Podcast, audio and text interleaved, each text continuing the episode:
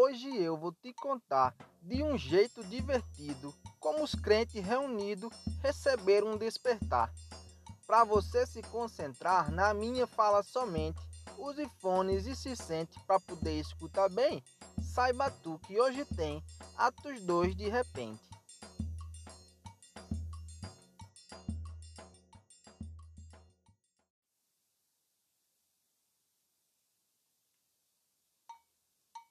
Tava o povo reunido, o cafezinho na cozinha, a pamonha já assando de Pentecoste era dia, quando ouviu-se um estalo seguido de uma ventania.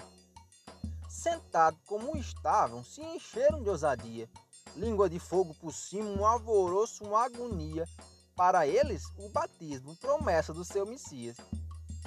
A conversa se espalhou, multidão se reunia, por todas aquelas bandas burburinho se ouvia. Lá de dentro eles falava, o anjo capacitava e todo mundo entendia. Os gringos que estavam perto, querendo até duvidar, como que em várias línguas eles podiam falar. Pedro Cia levantou, valente para explicar, a gente não tomou pinga nem vinho para embriagar.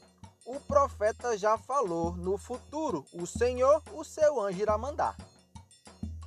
E falando do que antes já tinha Joel dizido, Menino será profeta, como nunca acontecido.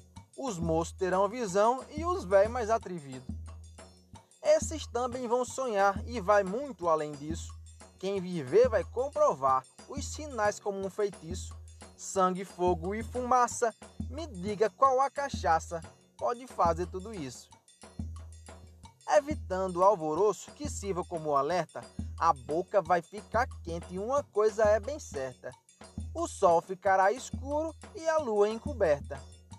De sangue toda banhada, e isso não é o fim. Então deixe de zoada, preste atenção em mim. Jesus vai mesmo voltar antes de chegar ao fim. Quem com ele quiser ir subir para morar no céu, tem que se arrepender. Além disso, ser fiel. Pois a outra opção, ter o diabo como irmão, é a vida mais cruel. Aquele que nega o Cristo o filho dele enviado.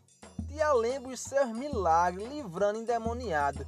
Se ficava perto dele e estribo já deitado. Se os mocos tudo ouvia e os doentes era curado, os cegos agora via, eu fico contrariado. Se puder me responder o que fez para merecer ser Jesus crucificado.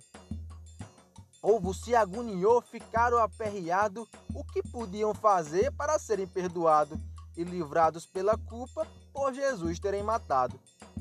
Tem que se arrepender, Pedro de novo dizia, já sabendo da sua morte, sabido, filho da Maria, preparou o seu perdão para quem o quisesse um dia. E Pedro continuou, explicando a serventia, ser nas águas batizado, tendo assim a garantia de também ser perdoado por tamanha covardia. Muitos se arrependeram e aprenderam a lição, só naquela tarde foram mais de 3 mil conversão.